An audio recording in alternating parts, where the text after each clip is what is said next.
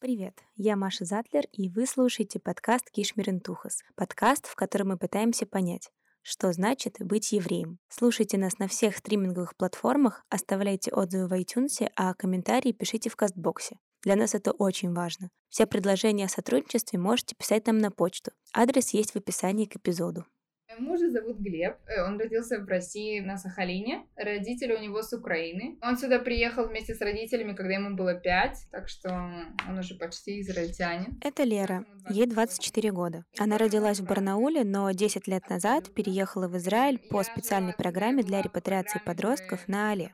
В России Лера училась в обыкновенной гимназии, а после переезда ей пришлось пойти в религиозную школу в Иерусалиме. Такие были условия программы. После школы Лера поступила на службу в армию армию. И примерно в это время она познакомилась со своим будущим мужем. И меня почему-то решили послать на инженера от армии, и я начала учиться там. И познакомилась там с девушкой, э, которой мы подружились, и на тот момент она была вот девушкой как раз моего на данный момент мужа. Мы стали общаться, стали в одной компании, я начала встречаться с его другом, потом все со всеми расстались, и вот мы через года два сошлись вместе как-то вот, просто встретились и как-то вот поняли, что хотим быть вместе. И все, и с тех пор вот мы уже четыре с половиной года вместе. В этом эпизоде мы поговорим про свадьбу Леры и Глеба. Они поженились в мае, в самый разгар пандемии.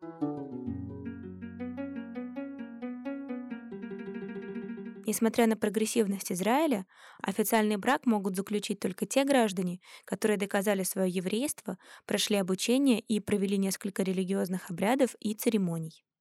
В Израиле свадьба возможна только если она по религиозному закону, иначе она не признается и надо было лететь э, куда-нибудь в другое место, делать свадьбу там и здесь подтверждать, приносить документы, что вы уже женаты. Мне не хотелось, мы оба евреи, поэтому в плане свадьбы это было несложно. Надо было только принести бумажки и, в принципе, там пару мелочей, но так это не было кошмарно. Я не знаю э, детально, но если свадьба не религиозная, то есть она не признается Израилем как вот ну, такая официальная настоящая свадьба, и тогда в будущем у детей там какие-то есть разницы в правах, что если вдруг они там что-то захотят жениться там на ком-то с какой-то там религиозной историей, то там могут быть проблемы. То есть я понимаю, что мне несложно это сделать, и на всякий случай лучше так. Итак, допустим, вот я захотела э, свадьбу религиозную. Что мне нужно? Куда мне нужно пойти? Что сделать? Какие бумажки собрать? Ну, есть такое место, оно называется Рабанут. Там сидят все умные религиозные дяденьки и тетеньки в костюмах. Сначала надо звонить, все узнавать, потому что ничего никогда не понятно. С каждой стороны, то есть со стороны жениха, со стороны невесты, нужно принести документы, подтверждающие, что вы еврей. Например, мне было проще, потому что моя сестра уже выходила замуж в Израиле, поэтому я просто принесла, что мы сестры, э, у нас одна фамилия, одни родители, и все, и все документы она уже принесла до этого за меня. Например, моему мужу было гораздо тяжелее, и он э, искал документы, которые сохранились у его мамы, э, бабушка, какие были фамилии, э, что все еврейские фамилии, откуда, паспорта. В общем, было проблематично, но все получилось. Когда вы подтверждаете, что вы евреи, есть еще пара мелочей, типа, чтобы завершить этот волшебный еврейский обряд.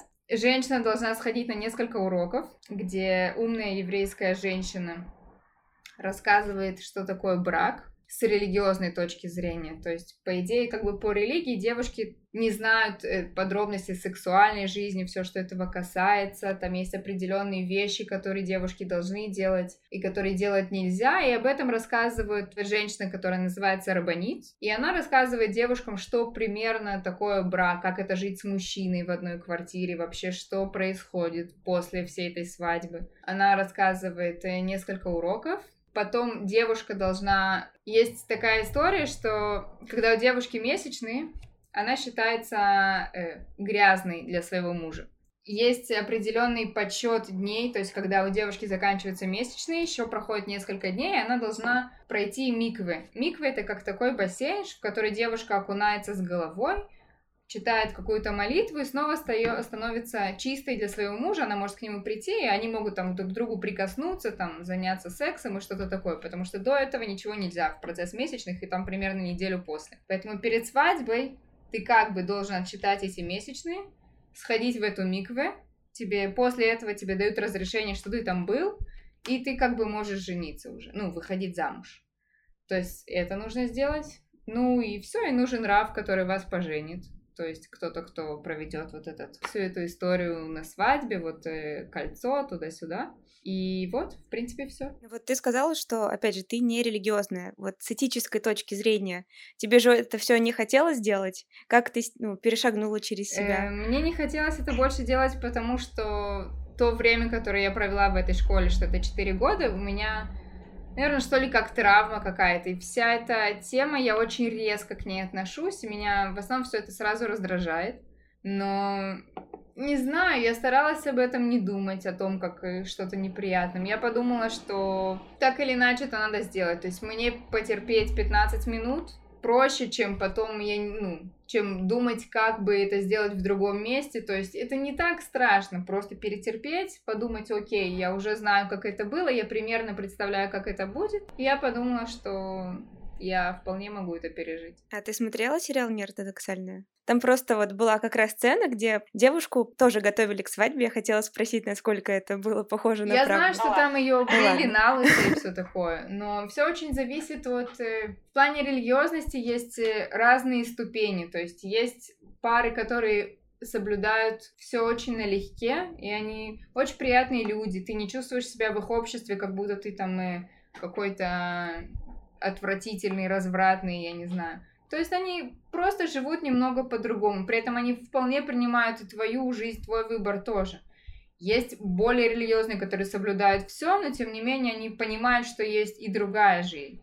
Есть люди, которые, наверное, были показаны в сериале, которые выбирают более, так скажем, идти вот в рамках того, что написано, и не могут представить, что бывает как-то по-другому. А со стороны мужа какие должны быть вот подготовка к, к свадьбе? Кроме того, как э, принести документы, я не знаю, и молиться, чтобы все прошло не так болезненно, как он думает. Нужно найти, насколько я помню, есть э, перед свадьбой мужчина должен подписать договор, это называется ктуба. Договор между мужчиной и женщиной, что в случае развода он должен там какую-то сумму денег. Это как-то особенно называется, то есть что по-моему, это называется прута, но сейчас в современное время пишется какая-то там сумма. То есть это не обязательно, что так будет, это не официальный брачный договор, но это вот какая-то вещь, которая э, в религиозном мире очень важна, и в плане пожениться без этого никак. Поэтому нужно э, четыре свидетеля мужчины, при которых это все подписывается, или три, или четыре, я точно не помню. Они должны быть евреи, иначе нельзя. И вот они прям вот буквально до всей этой церемонии все подписывают, радуются жизни, и потом все начинать. Кроме этого, жениха ничего не требует. И если не секрет, сколько стоит свадьба в Израиле? Потому что в России обычно берут кредиты, чтобы отгулять, всех родственников прокормить. Вообще, как вот с этой страны в Израиле Это относится? очень зависит от того, насколько человек ты делаешь свадьбу, от того, насколько шикарный зал ты хочешь. То есть все зависит от того, в принципе, что ты выбираешь, я думаю, как и в России. У нас был довольно дорогой зал. Там считается не сколько денег стоит вся свадьба, считается сколько стоит каждая порция на человека. Это могут быть абсолютно разные суммы. То есть, в принципе, когда ты приходишь заказывать зал, ты выбираешь, э, ты говоришь, сколько человек, от количества человек зависит, сколько на каждого будет стоить порция, и ты оплачиваешь вот это все. Если хочешь дополнительные украшения, отдельно. То есть, в принципе, эта цена, порция на умноженное на количество человек включает э, элементарные, элементарные украшения, какой-то элементарный декор, музыку, эм, освещение официантов.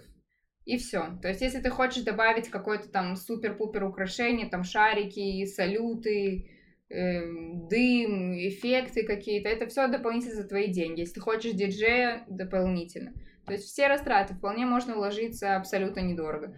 Можно сделать то, что мы сделали в итоге не по желанию, но так как получилось. Сделать в лесу у нас вышло очень экономно. Мы купили, заказали с Алиэкспресс, там купили в дурацких дешевых магазинах всякие фонарики, развешали по деревьям, одноразовая посуда, нажарили шашлыков, купили вина, и тоже все прошло отлично. Поэтому я думаю, что на любой вариант, в принципе, нет никакой проблемы.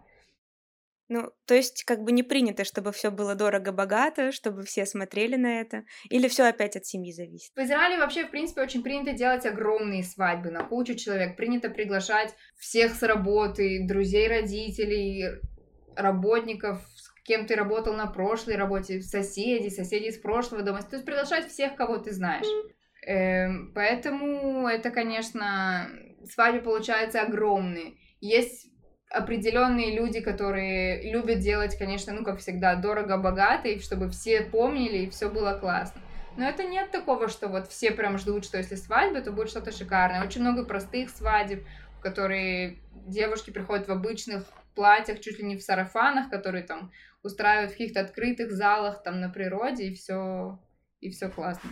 А как проходит сама вот церемония как венчания? Это называется хупа, то есть э, тоже это немножко зависит от того, насколько пара хочет соблюдать традиции. Вообще, в принципе, у религиозных, у религиозных, на то, как я знаю, то неделю до свадьбы жених с невестой не видятся. Кто-то там ну, переезжает в какое-то другое место, чтобы сохранить интригу какую-то. Они встречаются на свадьбе, девушка перед тем, как пойти к хупе, она молится, есть какие-то там молитвы, которые читают, она может дать благословение подружкам, чтобы их э, постигла та же участь. Хупа — это как арка, которая выглядит как четыре столба, на них вот этот цицит. Э, жених стоит там, девушка подходит э, туда, обычно ее ведут родители. Перед тем, как она подходит, на нее надевается фата, чтобы закрыть лицо.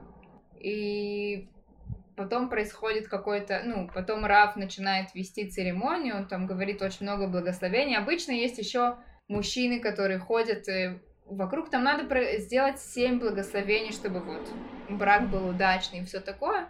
Но мы, например, так не делали. У нас все было буквально 10 минут, потому что ни у кого не было сил этого слушать. Мы, мы, ну, нам это не надо, мы это не воспринимаем, поэтому, но в принципе, то есть в идеале делать так, Потом в какой-то момент, когда э, все сказали, жених открывает невесте лицо, дает ей выпить вина. Потом он должен в какой-то момент сломать э, стакан, ну, бокал ногой, что это значит, что на счастье одевает ей кольцо, при том, что кольцо на хупе одевают на указательный палец э, левой или правой руки, точно не знаю. Но на указательный, потом его можно надеть обычно. И все, и потом все идут э, развлекаться. На религиозных свадьбах обычно есть э, разграждение между мужской частью женской, чтобы, соответственно, никто не пересекался. Поэтому на религиозных свадьбах жених с невестой в основном танцуют отдельно, только там невеста может перебежать на его сторону там несколько раз, потанцевать немножко и обратно. Но, в принципе, все разделено. У нас, конечно, так не было, потому что у нас, ну, кроме вот этого момента с хупой и с главной церемонией, которая должна быть, все остальное у нас было как обычная русская свадьба. Мы танцевали под Верку Сердючку и все такое. Поэтому кроме этого все было стандартно. Я прочитала, что обычно молодожены постятся за сутки перед свадьбой. Вы этого не делали? Нет, мы такого не делали. Я ела бутерброды с икрой, пила шампанское, наслаждалась жизнью. Но вообще, да, э, религиозный, да, так принято поститься день до свадьбы. И вот на свадьбе вы после всей церемонии, когда уже стали женой и мужем, можете поесть чуть-чуть. А еще у, я спросила у людей, у многих вот еврейская свадьба ассоциируется с тем, что люди как-то на стульях танцуют. Это что вообще такое? Понятия не имею, откуда с этим ассоциируется, но я видела так на свадьбах, что там жениха сажают на стул, либо невесту, все подкидывают и вот, их таскают на стуле. Откуда такое пошло, не знаю. Может быть, просто евреи веселый народ. Но, честно, с какой-то связанной традицией или что-то вот, почему так происходит, я не знаю.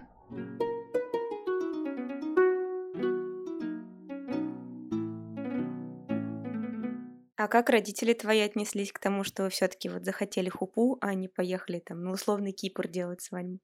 Моим родителям, я думаю, что им было все равно, потому что не думаю, что это имеет для них какое-то значение, поэтому ты знаешь, я думаю, все это воспринимали больше как свадьба и свадьба. То есть это больше что-то такое, хупа вот этот момент был что-то такое традиционное, просто потому что мы живем в Израиле, как бы здесь это так. Я не думаю, что для меня это имело какое-то значение, не думаю, что для него это имело какое-то значение.